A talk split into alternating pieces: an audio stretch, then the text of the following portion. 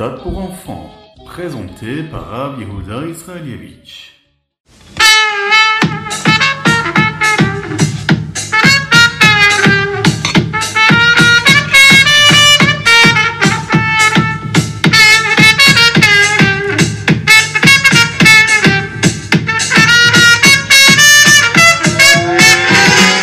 À Oshana Rabbah, le rabbi distribuait le lekar.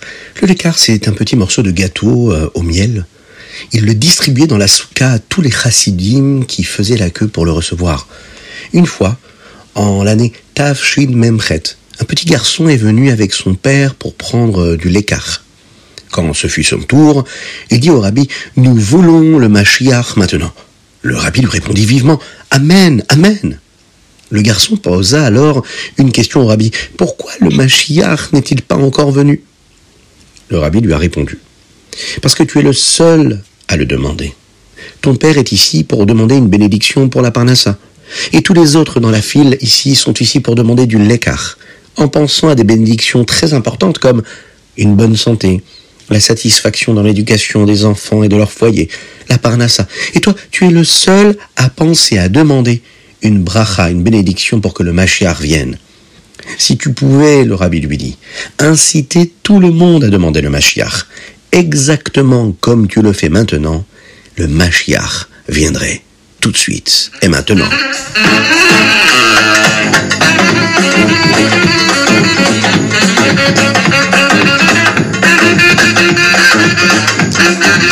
Bonjour à toutes et à tous, aujourd'hui nous sommes le jeudi.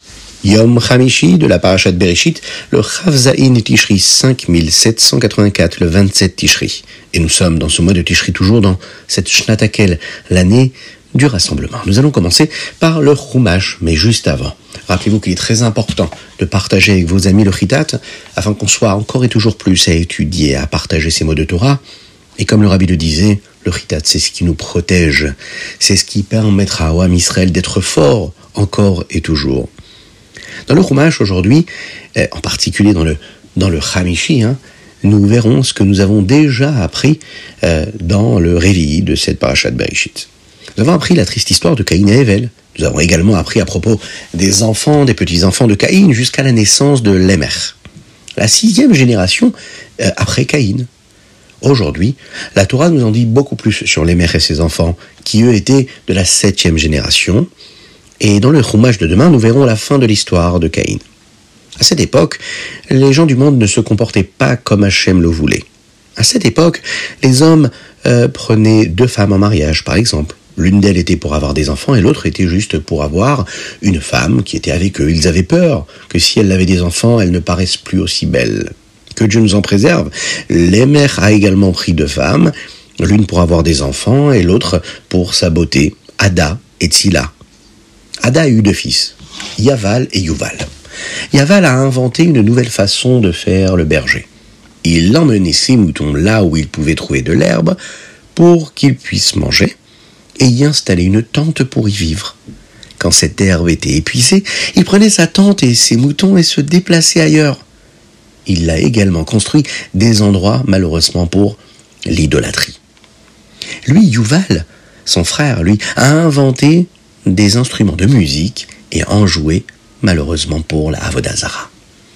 Même si les mères ne voulaient pas que Tzila ait des enfants, elle en a quand même eu. Elle a eu un fils qui s'appelait Tuval Caïn. Lui fabriquait des outils et des armes comme Caïn. Elle a aussi eu une fille. Et cette fille-là s'est appelée Nahama, qui devint plus tard la femme de Noach.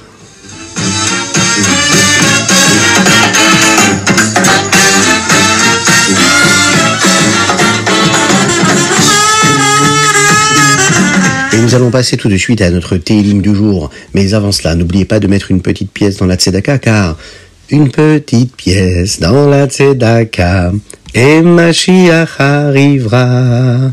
Aujourd'hui, nous disons les 15 shiramalot que le roi David a composés, qui étaient récités sur les 15 marches qui mènent de l'Ezrat Nashim, dans le Beth Amikdash, à la Hazara qu'il y avait. Le chapitre 122 parle du moment où les bénis Israël montent à Yerushalayim. Le roi David appelle ici Yerushalayim Ir, Ir Shechubra la une ville unie ensemble. Mais de quoi parle-t-il? Unie à quoi?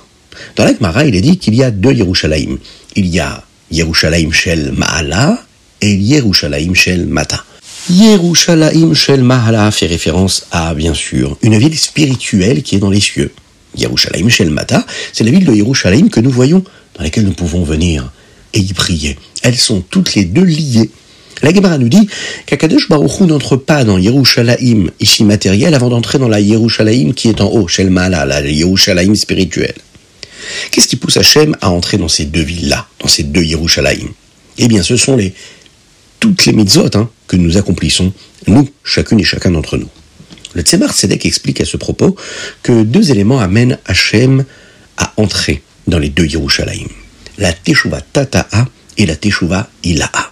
Teshuvah Tata'a, c'est la Teshuvah d'en bas. Celle qui est Ila'a, c'est la Teshuvah d'en haut. Quand nous faisons Teshuvah, cela apporte la Géoula la rédemption totale, qui elle amène la Shrina, la présence de Dieu, de retour à Yerushalayim. On va prier à Kadosh Baruch On va lui demander de nous envoyer maintenant le Mashiach, afin qu'on puisse tous se retrouver à Yerushalayim, avec le Beth Amikdash. Et là, on pourra chanter, comme il faudra, ces Shira pour Akadosh Baruch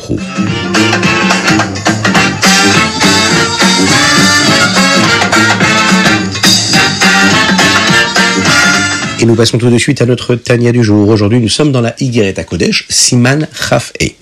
Nous étudions le sujet de la Emouna. C'est la foi que nous avons. Euh, nous avons une foi véritable, que tout ce qui arrive provient de Dieu. Nous verrons d'ailleurs ensemble ici ce que la Kabbalah nous dit à ce propos. Hier, nous avons dit qu'Akadosh Baruch recrée le monde à partir de rien chaque seconde. Il recrée ce monde à partir d'une vitalité, une chayout. Cette vitalité qu'Hachem donne au monde, elle a de nombreux noms. Dans le Tanakh, il est appelé euh, Dvar Hashem, la parole d'Hachem. Dans la Gemara, c'est appelé la Shrina. Dans le Zohar, c'est appelé Imatata'a ou bien Matronita, ce qui signifie une mère et une reine. Elle qui nous donne de la vitalité comme une maman, une reine qui donne de la vitalité à ses sujets et une maman qui donne de la vitalité à ses enfants. Dans la Kabbalah, c'est appelé Malchut, la Kabbalah, quand on nous parle de la vitalité de Dieu qui est appelée Malchut, on dit qu'il existe des niveaux différents de Malchut qui donnent de l'énergie vitale de différentes manières. Il y a ce qu'on appelle la Malchut du monde d'Atsilut, le premier des mondes, qui lui donne de la vitalité pour pour les grandes âmes, les grandes Neshamot, comme la Neshama d'Adam Arishon, de Moshe Rabbeinu, ou bien des prophètes, des Nevi'im, qui, elles, toutes ces Neshamot viennent du monde d'Atsilut. Il y a un niveau de malchut du monde spirituel inférieur, qui est le monde de Bria, juste après Atzilut, qui donne de la vitalité aux âmes qui ne sont pas aussi grandes, mais qui est un autre niveau. Et il y a aussi ce que nous appelons le monde de Yetzira, qui vient juste en dessous du monde de Bria. Il y a le niveau de malchut de Asiya, qui donne de la vitalité à notre monde matériel et à tout ce qui s'y trouve. Avec l'aide de Dieu, dans le Tania de demain, nous verrons comment Hachem donne de l'énergie vitale d'une manière assez présente, puisqu'on a la possibilité d'en profiter, mais c'est une façon assez galoutique, exilée. Euh, la preuve, c'est que même le mal, malheureusement, a de l'énergie, hein, elle a de l'énergie vitale. La clipa, l'écorce négative du mal, elle aussi, elle a de la vitalité. Ça nous paraît bizarre, mais ça fait partie du projet de Dieu, afin qu'il y ait le libre arbitre, qui ait la possibilité de faire le bien et le mal. Ensuite, nous pourrons comprendre hein, ce que le Baal Shem Tov a dit de faire. Hein. Vous vous en souvenez, si quelqu'un qui tire sa vitalité de la klipa nous dérange pendant notre tfila, quand on fait une mitzvah, eh bien nous devrions penser que c'est Hachem qui s'habille, qui se cache et qui est en exil ici à ce moment-là, et qu'Hachem le permet pour que nous puissions être euh, investis et poussés à redoubler d'efforts dans notre Avodat Hashem, dans les efforts que nous faisons euh, pour servir Dieu de la meilleure façon.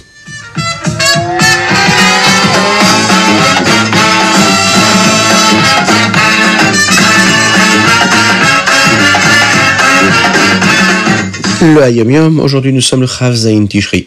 Même quelqu'un qui grandit dans un foyer religieux, euh, même parfois chassidique, devra prendre euh, la bonne décision de vouloir mener une vie de juif religieux pratiquant et d'être un chassid.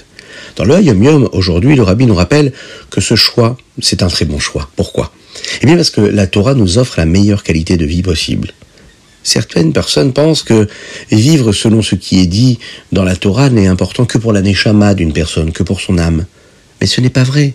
La Torah nous enseigne qu'un juif, quand il mène sa vie comme il faut, selon la Torah et les mitzvot, depuis le moment où il naît jusqu'au dernier jour de sa vie ici-bas sur terre, la Torah nous donne à une même personne hein, une manière saine de penser. Elle nous donne aussi, la Torah, des outils pour transformer nos traits de caractère, euh, nos pulsions, nos passions, nos désirs. Elle nous donne aussi euh, les directives pour trouver quelles sont ces meilleures midotes possibles.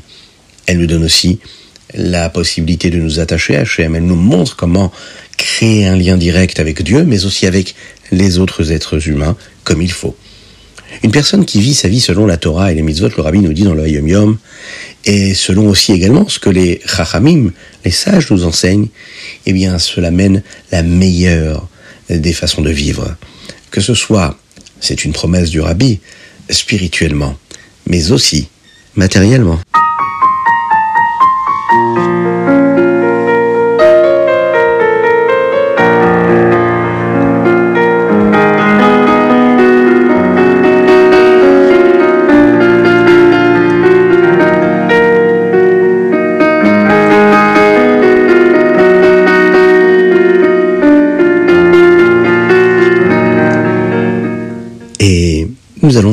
Notre chitatu du jour avec notre Rambam, notre Rambam du jour, notre Rambam quotidien.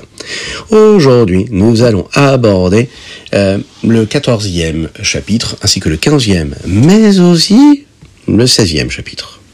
Nous sommes toujours dans les Soulem Gudashim. Dans le Rambam d'aujourd'hui, nous apprenons les intentions qui peuvent rendre un korban non valable. Dans le chapitre 14, on nous rappelle que pour qu'une intention rende un korban invalide, c'est-à-dire la kavana, il y a certaines conditions qui doivent être remplies. Cela dépend uniquement de la pensée du Kohen qui apporte le korban, et non de la personne pour qui le korban est apporté.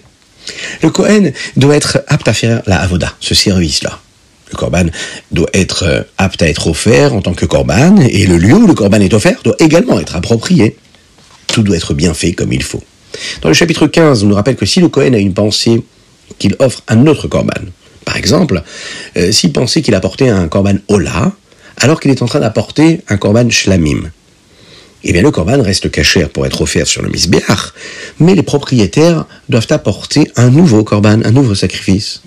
Cependant, pour un korban khatat et un korban pesach, ce genre de pensée rend effectivement le korban pasoul, inapte à être apporté sur le misbéach, et il ne peut même pas être offert sans raison, hein, sur le misbéach.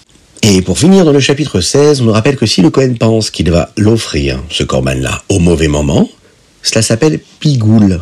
Cependant, cela ne s'applique que s'il n'a pas mélangé d'autres cavales, d'autres pensées qui le rendaient pas saoul en même temps. Comme par exemple, penser que c'est un autre corban ou qu'il le mangera à un endroit différent.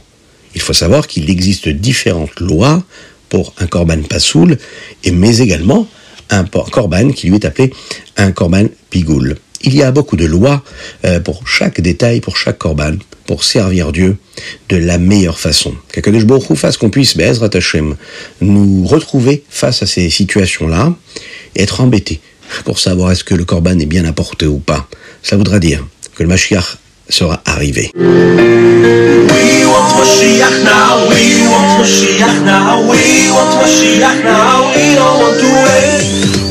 Mashiach now, we want Mashiach now, we want Mashiach now, we don't want to wait. We want Mashiach now, we want Mashiach now, we want Mashiach now, we don't want to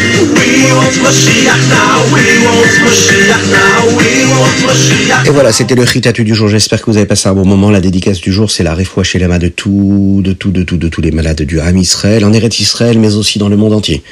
On pense particulièrement à toutes ces personnes qui sont en Eretz Israël et qui se battent pour le Ham Israël, pour le peuple juif. nous, là où on est, peu importe où on se trouve, on doit combattre le mal et on doit le faire avec l'étude de la Torah, avec beaucoup plus de tefillah, avec beaucoup plus de télim qu'on va lire, avec beaucoup plus de mitzvot qu'on va accomplir, en incitant d'autres juifs à le faire de cette façon-là. Euh, toutes ces lumières-là vont chasser l'obscurité de la face de la terre. Mashiach arrivera très très rapidement. Que Dieu vous bénisse, qu'il vous protège, qu'il vous inonde de bénédictions, de grâce, de tranquillité, de sérénité. Avec la venue de Mashiach, très bientôt, Bekarov, Mamash, Mamash, Mamash.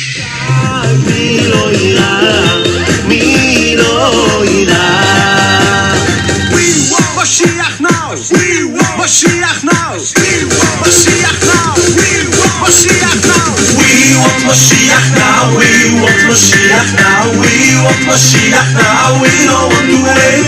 We want now. We want now. We want now. We don't want to wait.